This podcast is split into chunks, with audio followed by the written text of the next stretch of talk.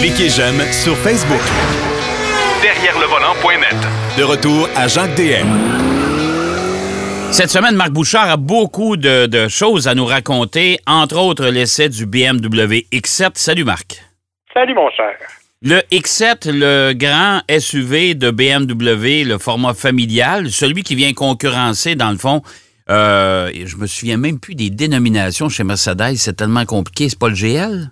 Le GLS. GLS, c'est ça. OK. Parce que c'est euh, la, la version de luxe, si tu veux. Donc, c'est la grande Mercedes classe S, mais format mammouth, là. Ouais, ouais, mammouth, oui.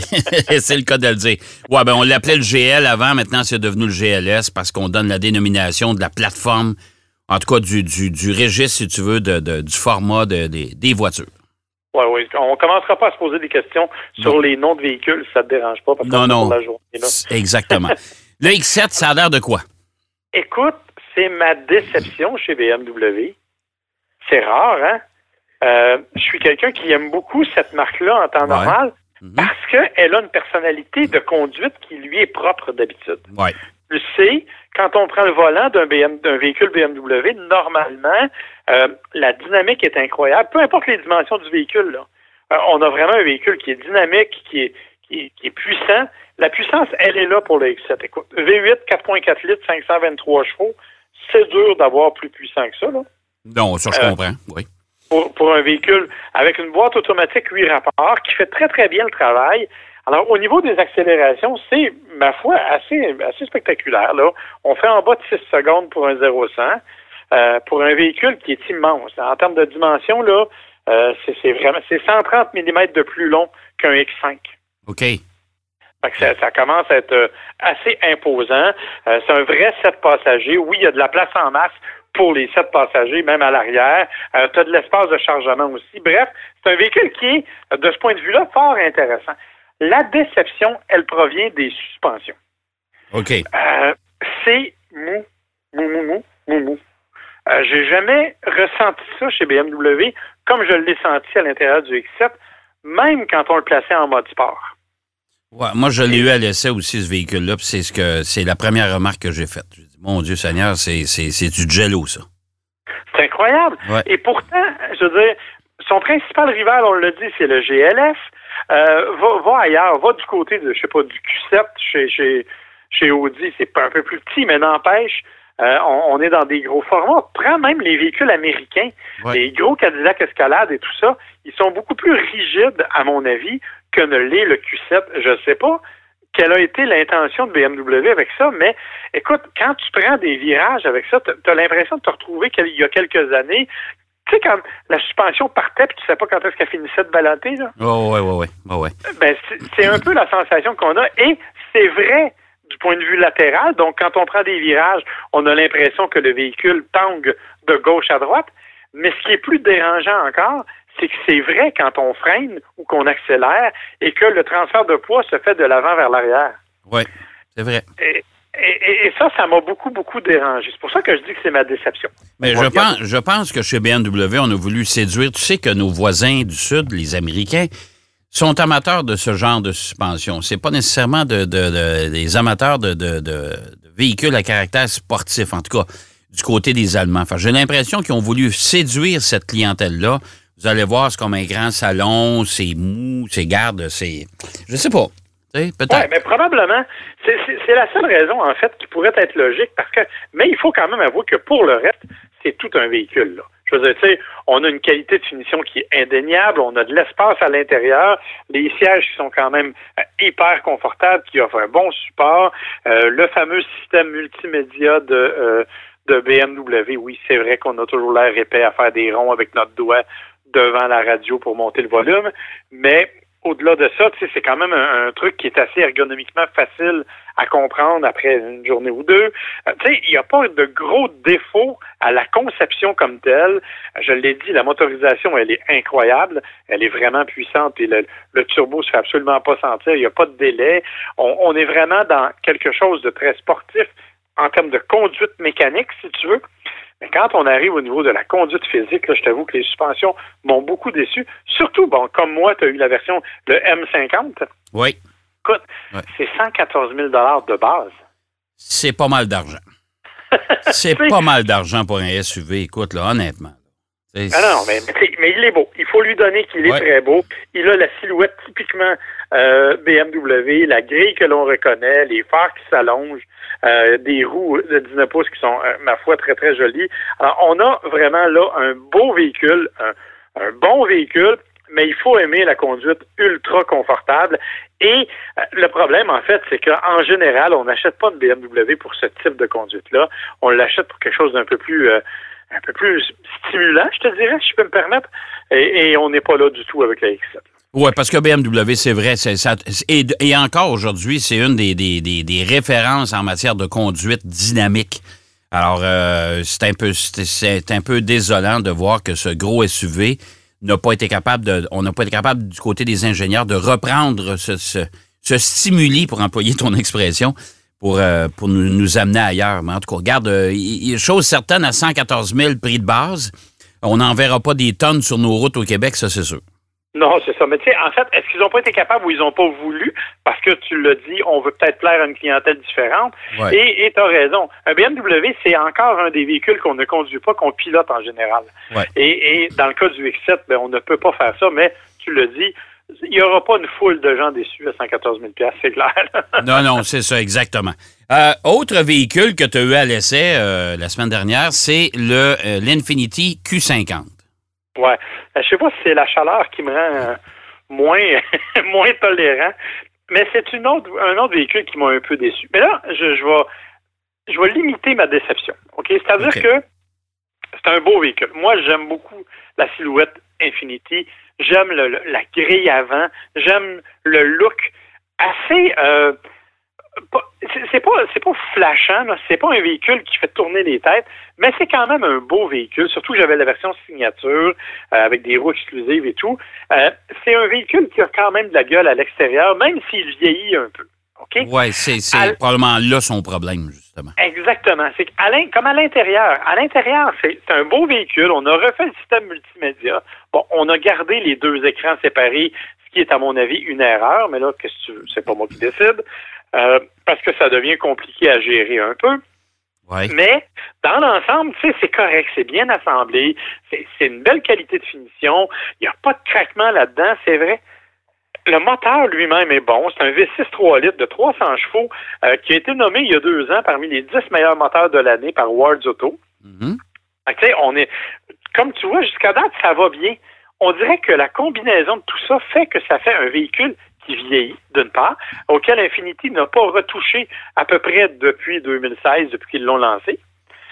Et c'est un véhicule que l'on a senti, que l'on sent lourd. Euh, par rapport à ses rivaux, entre autres, euh, on, le sent vraiment, vraiment, euh, c'est d'une lourdeur. La, la direction est pas très communicative. Euh, oui, on peut ajuster, là, on peut la mettre en mode sport ou pas, on peut choisir ce qu'on veut au niveau de la direction, mais elle n'est pas très communicative, elle est très précise. On n'a on pas à, jouer avec la direction, mais on n'a pas de feeling quand on conduit. Et ça, c'est probablement le plus gros défaut parce que il se compare, ce véhicule-là, faut le rappeler, à des monstres, je te dirais, de succès tu sais, c'est, on parlait de BMW, ben, l'Infinity Q50, c'est une série 3 de BMW. Euh, c'est aussi une Audi A4. Donc, ce sont des véhicules dont le plaisir de conduite est extrêmement élevé. Ce sont des véhicules que l'on a technologiquement modifiés abondamment depuis quelques années, donc qui sont vraiment des véhicules très dynamiques, très agréables en conduite, qui sont des références dans leur monde. Et bien, quand tu veux aller t'accoter aux références, tu as d'affaires à être d'aplomb. Évidemment, on le sait, c'est un véhicule, en tout cas, moi, c'est un véhicule que je m'attendais de voir renouveler en 2020. On n'a pas eu de nouvelle à l'effet qui va l'être ou pas. Là. Euh, je m'attendais que le Q50 soit modifié en 2020. Mais encore une fois, je le répète, c'est loin d'être un mauvais véhicule. Et quand on le prend tout seul, c'est un véhicule qui est quand même tout à fait raisonnable et, pas très cher. Hein? Euh, version signature à 47 000 compte tenu de la qualité du véhicule, on est quand même dans un prix très abordable et qui est en deçà des concurrents allemands. Le problème, c'est que justement, on a tendance à comparer ce véhicule-là avec des véhicules qui lui sont, à mon avis, supérieurs du point de vue dynamique, et ça, ça paraît beaucoup.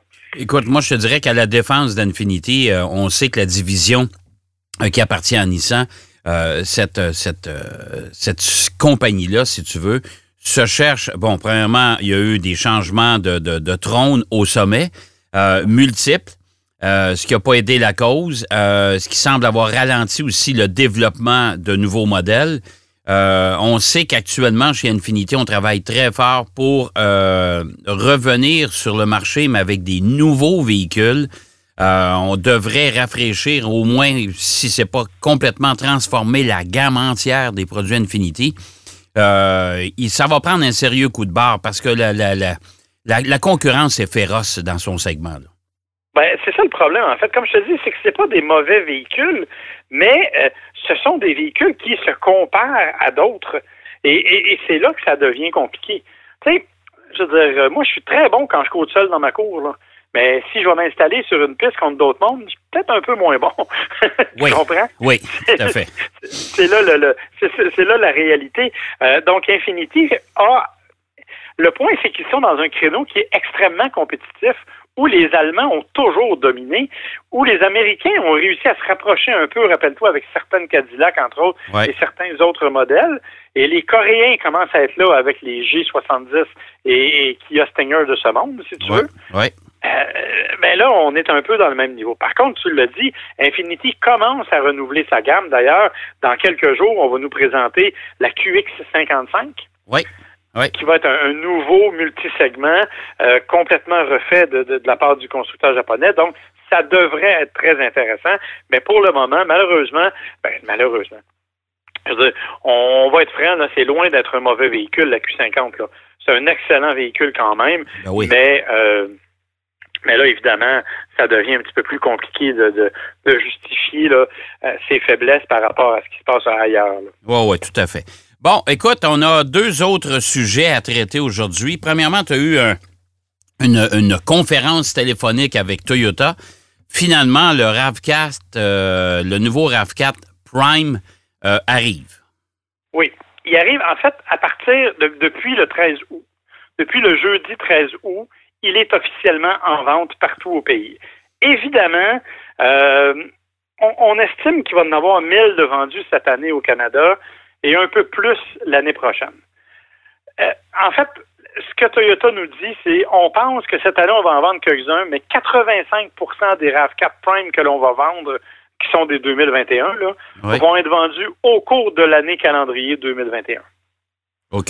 Ça veut dire que si vous n'avez pas déjà commandé et mis un dépôt sur votre RAV4 Prime, moi, je vous dirais, euh, vous pouvez essayer, là, mais il y a de fortes chances que ce soit une grosse année d'attente avant que vous ayez votre véhicule. Bon, le RAV4 Prime, pour le bénéfice des gens qui nous écoutent, c'est le nouveau RAV4 hybride rechargeable. Exactement, euh, qui est bon pour euh, 50 km d'autonomie. Ouais. Euh, c'est vraiment là. euh, donc, ça, ça devrait être quelque chose d'intéressant. Bon, Bon, OK. la Ça, particularité, c'est le Ouais. prix. ouais, c'est, tu me fais peur, là. Non, en Hein? fait, c'est presque ridicule.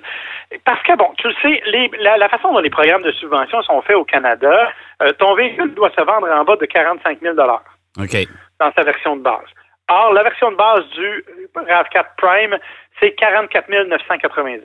OK. OK? OK. Bon, il y a deux autres versions, une à 51 500 et une à 56 900 là, pour le, le groupe technologie, full équipe et tout. OK? OK. Ouais. On peut- donc, on parle de 44 000 jusqu'à 56 000. Ça veut dire que parce qu'il a une batterie d'un certain kilowatt, il est admissible à toutes les aides financières gouvernementales. Donc, au Québec, 13 000 Et monsieur, Ça veut dire- ça veut dire que ça nous ramène à une trentaine de mille, ça?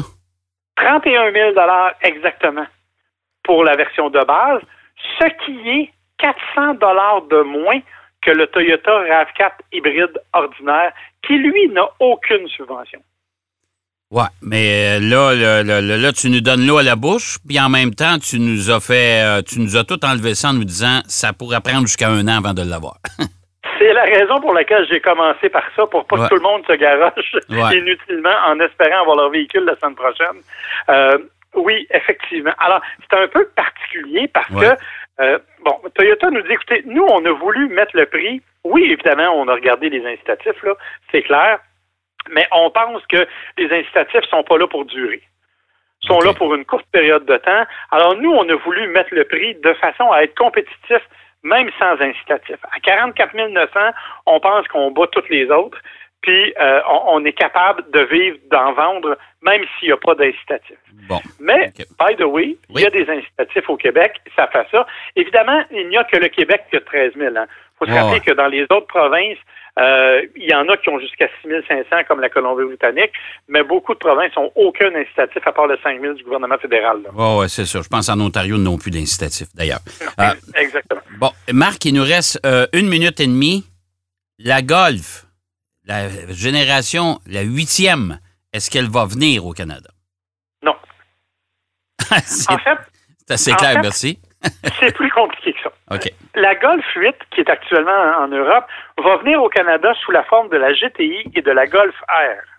OK. Mais la Golf standard traditionnelle de base ne sera pas offerte. La réponse exacte, en fait, du responsable des relations publiques, c'est Ouais. ne sera pas offerte pour quelques années. OK? C'est Donc, donc, ça veut bien dire- bizarre, ça. C'est particulier comme stratégie, Ouais. mais il n'y aura effectivement pas de Golf 8 standard ordinaire. Euh, vous allez avoir, comme je dis, les performances, GTI, Golf R, mais pas de véhicules ordinaires au niveau de Golf. On veut vraiment miser énormément sur les véhicules électriques chez Volkswagen, la Ouais. ID4 entre autres, Ouais. que l'on va dévoiler là, euh, en septembre, euh, et tout ce qui vient avec. Donc, euh, on ne veut absolument pas se cannibaliser au niveau des ventes des petits véhicules. On mise beaucoup, beaucoup, beaucoup sur les Jetta, qui sont encore euh, parmi les plus populaires et les moins chers. Alors, il n'y aura donc pas de Golf 8 ordinaire au Canada. Bon, ben écoute, la situation est claire. On verra dans les prochaines années ce que Volkswagen va prendre comme décision pour euh, peut-être ramener ça. On verra, ça va dépendre du succès des modèles électriques. Merci beaucoup, mon cher Marc. Ça fait grand plaisir, mon cher. On se reparle la semaine prochaine. Bien sûr, je te souhaite une belle semaine. Bye bye. Bye. Alors, Marc Bouchard qui nous parlait de, de deux essais, Infinity Q50, il nous parlait du BMW X7, il nous a également euh, entretenu sur l'avenir de la Golf. Ben, vous le savez maintenant, la Golf 8, version régulière, ne viendra pas au Canada pour 2021. Voilà, c'est ce qui complète notre émission. J'espère que ça vous a plu. Moi, je vous donne rendez-vous la semaine prochaine, bien sûr, même heure, même poste. Mais en attendant, surtout, soyez prudents. Allez, bonne route. Derrière le volant.